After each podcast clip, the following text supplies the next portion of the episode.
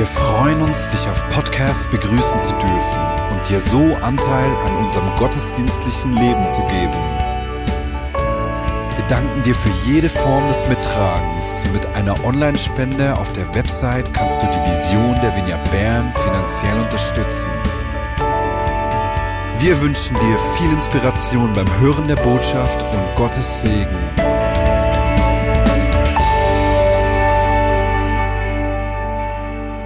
Zwei Wochen hat mein Vater über das Thema äh, oder über den Psalm 23 gesprochen. Und er hat darüber gesprochen, was es bedeutet, dass Gott uns vor, also de, im Angesicht unserer Feinde den Tisch reich deckt. Und er hat darüber gesprochen, dass diese Feinde oft nicht einfach so weit weg sind oder vielleicht über den Hügeln weg und in sichere Distanz, sondern dass die oft ganz nahe sind. Also vielleicht sogar mit mir am Tisch sitzen. Und dann hat er darüber gesprochen, dass Feinde oft so Sorgen sein können, Ängste, Süchte, Dinge, die uns bedrängen, die uns Angst machen, die uns gefangen nehmen. Und dann hat er gesagt, dass, doch, dass wir oft so eingenommen sind mit diesen Feinden, dass wir uns gar nicht mehr auf diesen Tisch, der so reich gedeckt ist, ausrichten können. Oder dass wir uns manchmal einfach wünschten, dass Gott einfach, er hat so gesagt, oder diese Feinde abknallt und wir sie ein für alle Mal los sind. Oder dass wir uns oft vielleicht schämen, mit unseren Feinden, mit dem, was uns belastet, zu Jesus zu kommen. Aber dass genau dieser Jesus uns einlädt, am Tisch Platz zu nehmen, mit ihm am Tisch der Versorgung zu sitzen, so wie wir sind. Und ich möchte heute, und mit dem begrüße ich euch ganz herzlich und auch alle Podcast-Hörer und Hörerinnen, ich möchte heute auf dieses Thema aufbauen, nämlich indem ich einer meiner Hauptfeinde thematisiere, einer meiner Feinde, die ich immer wieder konfrontiert bin damit. Und ich werde heute über Angst sprechen. Und ich werde über drei Entscheidungen sprechen, die uns helfen, wenn wir mit Angst konfrontiert sind. Und wenn wir eben, wenn, wenn diese Angst in meinem Angesicht, in meiner Gegenwart ist. Angst ist ja nicht wirklich ein, sagen wir, populäres Thema vielleicht, oder? Also ich finde, ähm, als Christ sollten wir ja schließlich und eigentlich nicht wirklich Angst haben, oder? Weil Jesus hat irgendwie x-mal in, in der Bibel gesagt, fürchte dich nicht. Manche denken, es sei 365 Mal, aber ich habe dann gelesen, das ist sehr umstritten, wie oft, dass er das gesagt hat oder Gott das gesagt hat, aber es steht sehr oft in der Bibel, fürchte dich nicht. Also als Christen sollten wir doch irgendwie auf die Wahrheiten fixiert sind und, und Glauben haben. Und dann, wenn wir Angst empfinden, zumindest bei mir ist das so, dann ähm, macht sich bei mir oft ein Gefühl der Scham breit. Ich schäme mich dann, dass ich überhaupt Angst empfinde. Und nicht für uns alle ist Angst vielleicht der gleiche Feind oder nicht für uns alle zeigt sich dieser Feind, diese Angst auf die gleiche Art und Weise. Und vielleicht ist Angst für dich auch kein Feind. Dann jedes Mal, wenn ich von Angst spreche, kannst du dir einfach äh, dein Feind äh, ausdenken dabei oder dein Feind einfüllen. Und wenn das Thema Umgang mit Feinden für dich kein Thema ist, dann hör trotzdem gut zu, weil die Chance, dass du vielleicht nicht heute, aber in nächster Zukunft mit jemandem zu tun hast, der mit seinen Feinden auseinander oder aus, herausgefordert ist, ist ziemlich groß. Also ich denke, wir sind alle in der einen oder anderen Form von, von diesem Thema Feinde ähm, betroffen. Angst ist etwas, das hat mich schon immer beschäftigt. Seit ich, als ich zum Beispiel ein dreijährig, drei Jahre altes Mädchen war, hatte ich solche Angst vor einer Weinbergschnecke, das sind diese schleimigen Schnecke oder die, die kein Haus haben auf dem Rücken. Ich hatte so Angst, dass ich nicht vorbeigehen konnte bei dieser Schnecke. Oder wenn ein toter Vogel auf, dem, äh, auf der Straße lag, dann konnte ich auch nicht vorbeigehen. Entweder musste man, musste man mich vorbeitragen oder meine kleine Schwester hat sich vor den Vogel gestellt, zum Beispiel, dass ich ihn nicht sehen musste und dann konnte ich vorbeigehen. Nun, ich habe heute meine Angst vor Weinbergschnecken überwunden. Ähm, aber tote Tiere, insbesondere Mäuse, die jagen mir immer noch einen Schrecken ein. Und, aber zumindest muss man mich jetzt nicht mehr tragen. Das ist ja schon ein Fortschritt, oder? Dann fiel ich als Teenager in eine Magersucht und plötzlich äh, wurde ich mit Panikattacken konfrontiert. Ich erinnere mich noch, als ich eines Nachts aufgewacht bin äh, mit Herzrasen und äh, das Gefühl hatte, dass mein Herz jetzt sofort aufhört zu schlagen und ich jetzt sterben müsse. Und ich bin dann zu meinem Vater äh, gerannt. Als Psychiater konnte er das sofort diagnostizieren, dass es eine Panikattacke ist. Und ähm, obwohl ich nur einige dieser schlimmen Panikattacken hatte, ist bei mir irgendwie seitdem eine Angst von, von schlimmen, schweren, tödlichen Krankheiten zurückgeblieben. Das beschäftigt mich immer noch. Oder ich habe manchmal andere, vielleicht etwas subtilere Ängste. Zum Beispiel, wenn, wenn Claudio etwas später nach Hause kommt, dann male ich mir Horrorgeschichten aus, was ihm passiert sein könnte. Oder jetzt mit, mit unseren Kindern plötzlich was ihnen zustoßen könnte oder, oder dann vielleicht auch in Bezug auf meine Zukunft habe ich manchmal Angst, dass ich mir jetzt, ähm, dass, weil ich nach dem Studium gleich in eine kirchliche Gemeinschaft eingestiegen bin beruflich, dass ich mir die Karrierechancen ähm, verbaut habe. Also Angst raubt mir immer wieder diese Perspektive. Angst ist etwas, das geht an die Existenz. Und vielleicht ist es für dich nicht diese Ängste, die ich beschrieben habe. Vielleicht ist es bei dir Flugangst oder Höhenangst, vielleicht Prüfungsangst, Angst vor Einsamkeit, Angst ähm, vor Verlust, zum Beispiel von deiner Arbeitsstelle oder deinem Vermögen.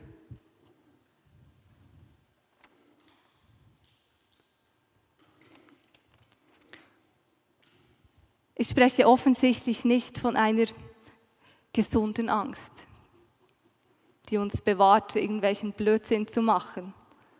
Ich spreche von einer irrationalen Angst, von einer Angst, die, die dich einnimmt, die dich äh, bedrückt, die dir eben an die Substanz geht. Und 20 Minuten hat, im, hat geschrieben im 2016, dass Angst, ähm, wie haben Sie das gesagt, ähm, Angststörung, Angststörung, das sei die neue Volkskrankheit. Scheinbar leidet jeder zehnte Schweizer an Angststörung.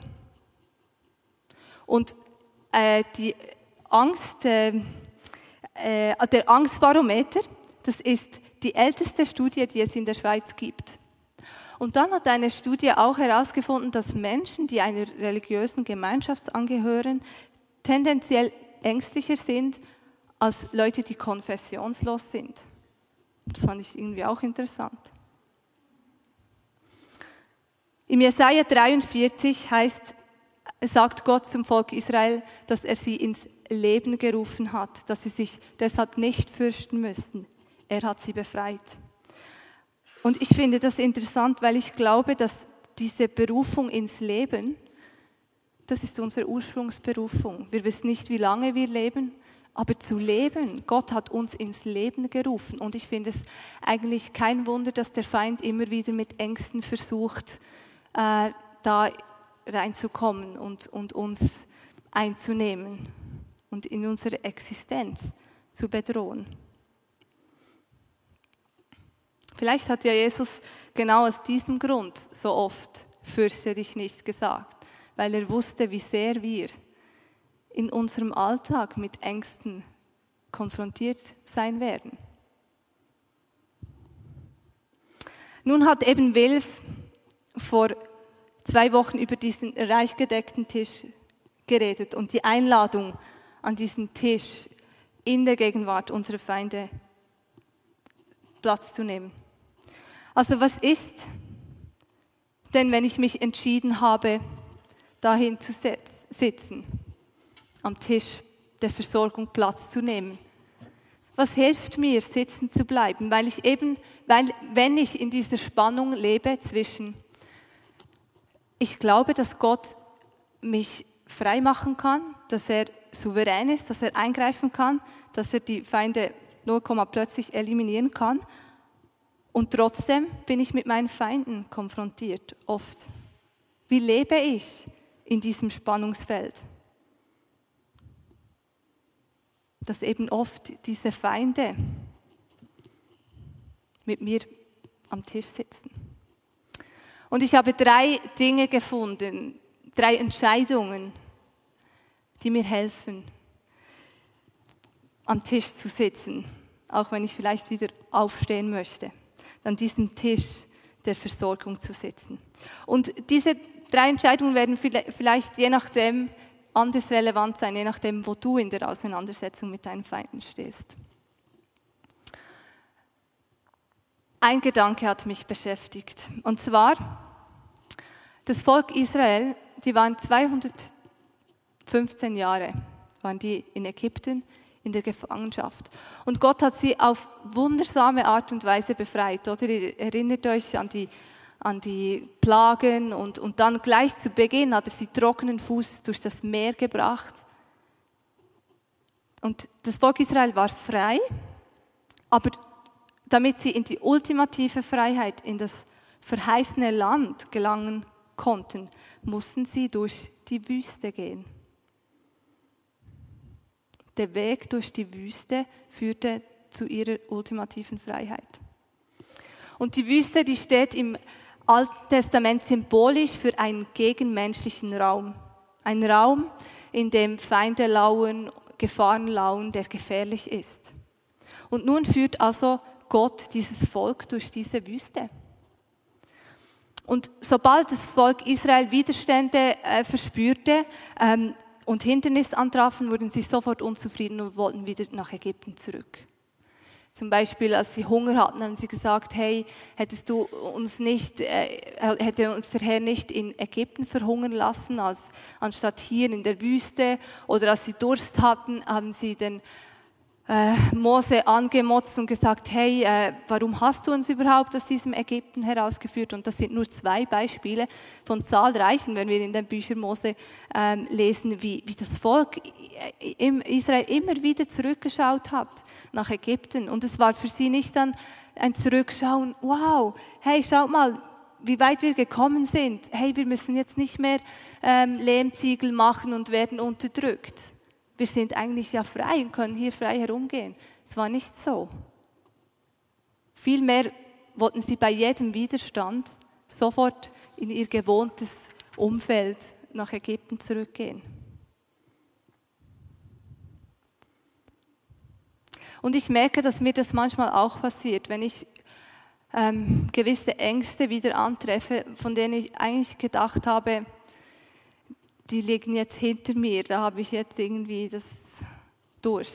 Und dann kommen die wieder, diese Ängste, und dann bin ich schon ziemlich frustriert und merke dann, hilf mir dieses Zurückschauen und zu realisieren, von wo ich komme, die, in welche Freiheit ich eigentlich jetzt schon lebe. Das Zurückschauen mach mich dankbar.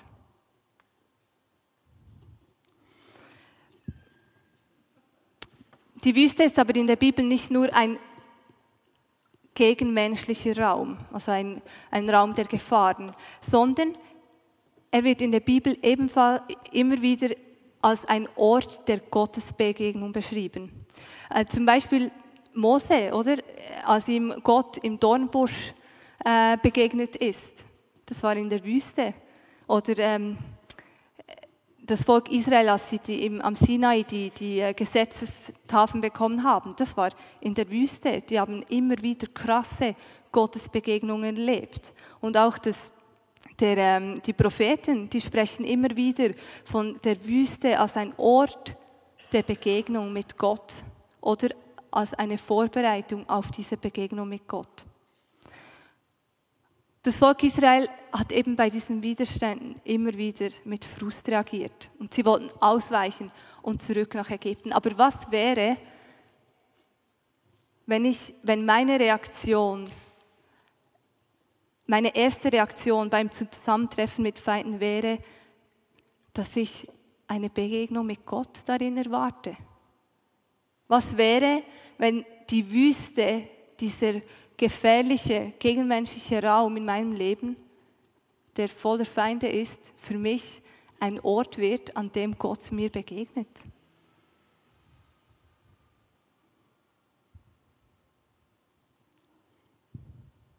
Da möchte ich ein zweiter Gedanke mit euch teilen. Im 2. Korinther 12, ihr könnt den schon aufschlagen, wenn ihr die Bibel da habt, ähm, lesen wir, dass Paulus etwas in seinem Leben hatte, das ihn mega störte und ein Leiden auslöste. Und obwohl er Gott darum bat, das doch wegzunehmen, ähm, blieb es einfach in seinem Leben. Und wir lesen dann, dass Paulus Frieden fand. Er fand ein Ja in seine, mit seiner Schwachheit. Und Paulus ist ja nach Jesus die bedeutendste Person im, im Neuen Testament. Oder der, der Typ hat krasse Dinge erlebt. Er hat äh, Ex, äh, Briefe geschrieben, er hat gesehen, wie Tote auferstanden sind, er hat gesehen, wie Menschen schon nur geheilt wurden, als sein, sein Schweißtuch mit ihnen in Berührung kommt. Also der erlebte krasse Dinge und krasse Wunder und dieser selbe Paulus fand Frieden mit einer Schwachheit in seinem Leben. Lasst uns diese Stelle mal anschauen. Ihr könnt aufschlagen im 2. Äh, Korinther 12. Und das ist, der Kontext dieser Stelle ist, dass äh, sich Paulus ein bisschen verteidigen muss gegen falsche Apostel, Menschen, die sein Wirken in Frage stellen. Und er schreibt äh, vorher, er hätte eigentlich viele Gründe zum zum äh, sich äh, da brüsten, weil er ja am, eigentlich am meisten gelitten hat, äh, für Jesus gelitten hat von allen oder die krass, krassesten Gottesbegegnungen und Offenbarungen hat. Und dann schreibt er eben im Vers 7 folgendes. Gerade deshalb nämlich, um zu verhindern, dass ich mir etwas darauf einbilde, ist mir ein Leiden auferlegt worden, bei dem mein Körper wie von einem Stachel durchbohrt wird. Einem Engel des Satans wurde erlaubt, mich mit Fäusten zu schlagen, damit ich vor Überheblichkeit bewahrt bleibe. Dreimal habe ich deswegen zum Herrn gebetet und ihn angefleht, der Satans Engel möge von mir ablassen. Doch der Herr hat zu mir gesagt, meine Gnade ist alles, was du brauchst, denn meine Kraft kommt gerade in der Schwachheit zur vollen Auswirkung. Daher will ich nun mit größter Freude und mehr als alles andere meine Schwachheiten rühmen, weil dann die Kraft von Christus in mir wohnt. Ja, ich kann es von ganzem Herzen akzeptieren, dass ich wegen Christus mit Schwachheiten, Leben und Misshandlungen, Nöte, Verfolgung und Bedrängnisse ertragen muss. Denn gerade dann, wenn ich schwach bin, bin ich stark. Paulus schreibt hier von einem Stachel oder an anderen Orten, äh, in anderen Übersetzungen heißt es Dorn oder Pfahl oder ein quellendes Leiden. Und es ist umstritten, was genau dieser Dorn oder dieser Stachel war. Manche denken, es ist vielleicht eine, eine Krankheit, andere denken, es ist, war ein chronisches Leiden oder äh, irgendeine Behinderung. Wieder andere glauben, dass es eine spezifische Person war. Nun, Dornen oder das Dorngewächs. Das heißt, das ist im Alten Testament immer negativ besetzt. Und es steht eben für diese, auch für diese gegenmenschliche Welt, weil Dornen wachsen in der Wüste. Es steht für Ödnis und für Tod. Und Dornen und Stacheln werden im Alten Testament auch gebraucht als Sinnbild für die äußeren Feinde. Zum Beispiel im 4. Mose oder im Josua 23 steht, dass dort, wo eben das Volk Israel ungehorsam war und nicht alle Feinde aus dem verheißenen Land vertrieben hat, dort werden diese Feinde ihnen zu Stacheln und zu Dornen. Oder im Neuen Testament werden Dornen auch Sinnbild für innere Feinde. Zum Beispiel das Gleichnis vom Seemann im Matthäus 13. Ähm, dort sind Dornen äh, Sinnbild für, für Menschen, die sich Sorgen machen. Sorgen ist ein Synonym für Ängste.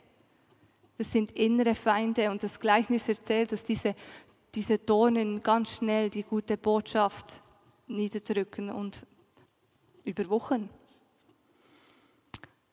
Aber nun zurück zu Paulus. Mm, ich habe mich gefragt, ob Paulus vielleicht, ob, ob vielleicht hier in der Bibel das, der Dorn oder dieser Stachel nicht direkt benannt wird, weil wir dann eben unsere Feinde einfügen können. Weil Paulus ist er nicht bekannt für seine zimperliche Art, sich auszudrücken.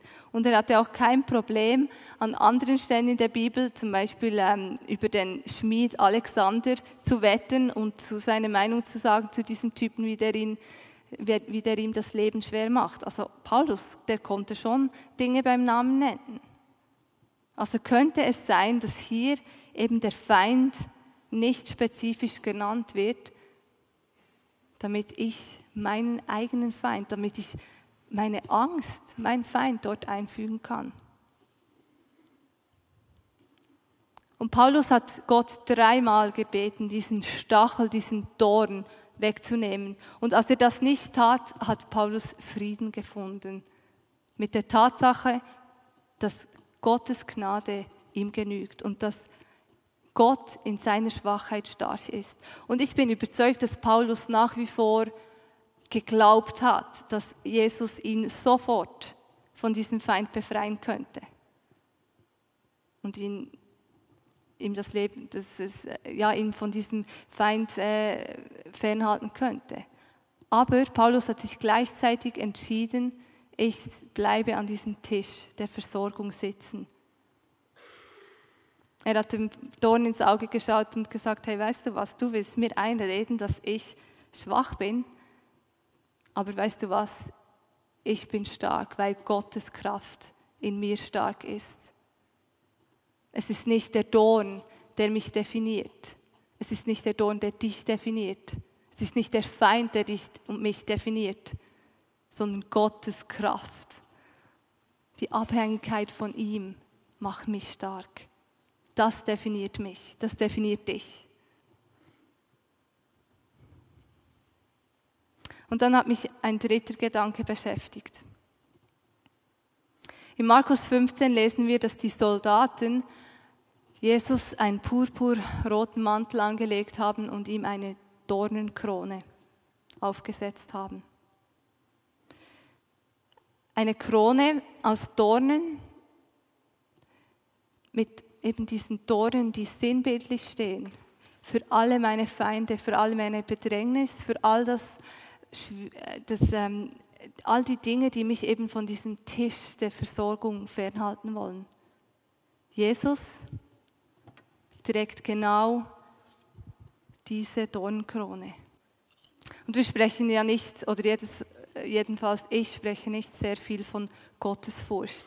Aber so wie ich das verstehe, ist, dass ich von Gott und seiner Größe und dem, was Jesus für mich getan hat, mehr beeindruckt bin als von meinen Ängsten. Meine Ängste sind vielleicht nicht einfach weg, aber ich bin von, von Jesus, was er getan hat, die Dornkrone, die mit all meinen Feinden, die er trägt, das beeindruckt mich mehr als meine Ängste, die ich im Moment empfinde. Und in der Apostelgeschichte lesen wir diese Geschichte von ähm, von Hananias.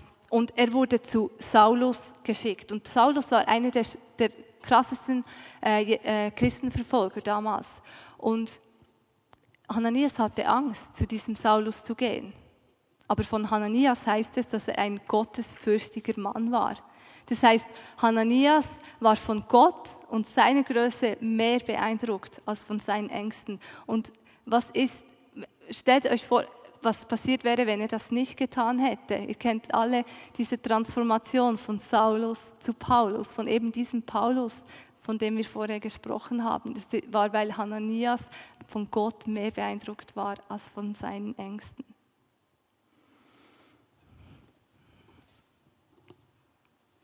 Unsere Ängste, die sind ganz verschieden. Unsere Feinde, die äußern sich unterschiedlich. Aber wir alle sind an diesen reich gedeckten Tisch eingeladen, hier Platz zu nehmen im Angesicht, in der Gegenwart unserer Feinde. Und was hilft dir, sitzen zu bleiben? Was hilft dir, am Tisch der Versorgung sitzen zu bleiben? Ich möchte dich einladen, heute drei Entscheidungen zu treffen. Vielleicht sind nicht alle gleich relevant für dich. Triffst du heute diese Entscheidung zu sehen, wie weit Gott dich bereits geführt hat? Und löst es bei dir, entscheidest du dich, dass es eine Dankbarkeit auslöst, zu sehen, wie weit du gekommen bist? Und entscheidest du dich heute, dass dieser Ort der Wüste, in dem du heute stehst, dass dieser Ort ein Ort der Begegnung mit Gott werden soll? Und triffst du heute die Entscheidung, dass nicht dieser Dorn dich definiert, sondern dass es Gottes Stärke in dir ist, die dich definiert. Und triffst du heute die Entscheidung, dass du in Anspruch nehmen willst, dass Gott, dass Jesus all deine Feinde, all das, was dich von diesem Tisch fernhalten könnte, auf sich genommen hat. Und dass du von dem, was er getan hat, viel mehr beeindruckt sein willst, als von deinen Feinden, die du heute um dich spürst, von deinen Ängsten, die du heute um dich spürst. Dorn, ich glaube, du kannst jetzt gehen. Ich denke, ähm, wenn er schon seinen Platz nicht freiwillig aufgibt, aber wir müssen ihm wenigstens keine Aufmerksamkeit mehr geben, oder?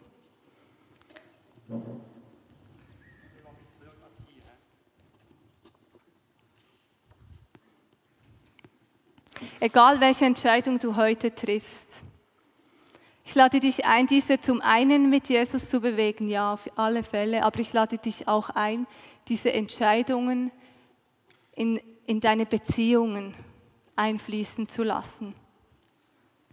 Und das kostet etwas. Ich, es hat mich Mut gekostet, mit Claudio über meine Ängste, mein Mann, äh, über Ängste zu sprechen oder auch mit meiner Familie oder engen Freunden. Das kostet etwas, weil es eben, weil Scham damit, oft Scham damit verbunden ist.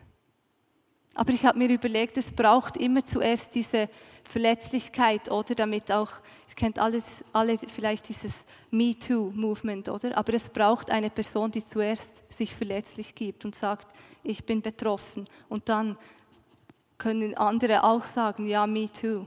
Ich auch. Auch ich bin betroffen. Und damit bringst du zum Ausdruck, hey, ich will nicht alleine.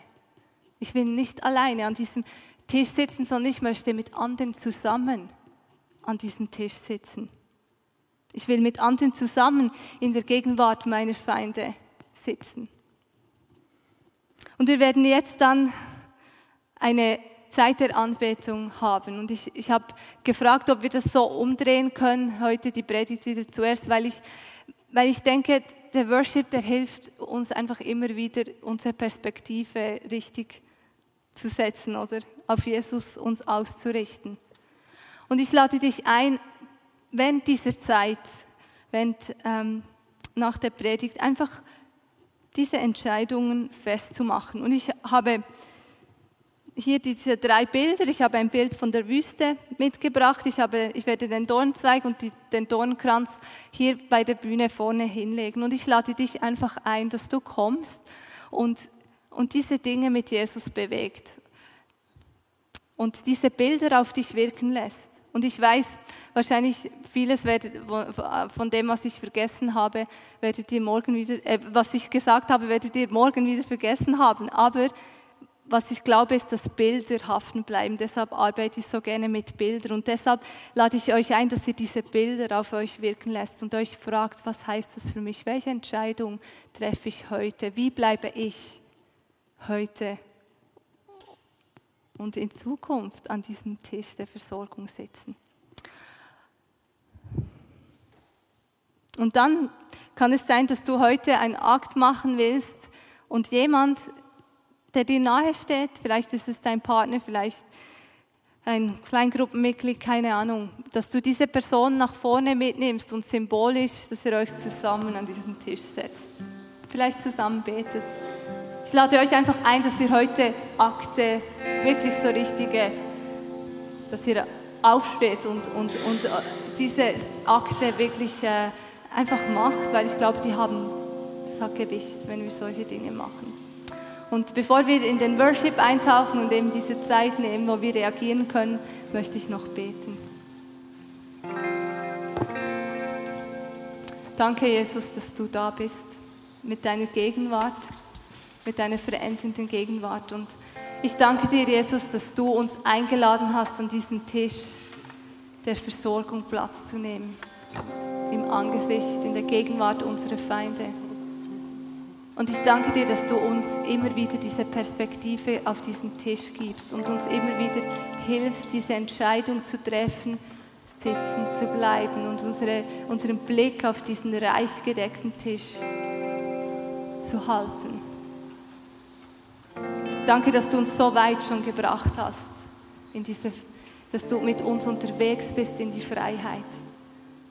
Danke, dass du deine Stärke in uns uns stark machst. Und danke, dass du, Jesus, mit deinem Sterben am Kreuz und dass du die Dornenkrone, all unsere Feinde, all das, was uns zurückbindet, auf dich genommen hast, dass du uns einfach frei gemacht hast.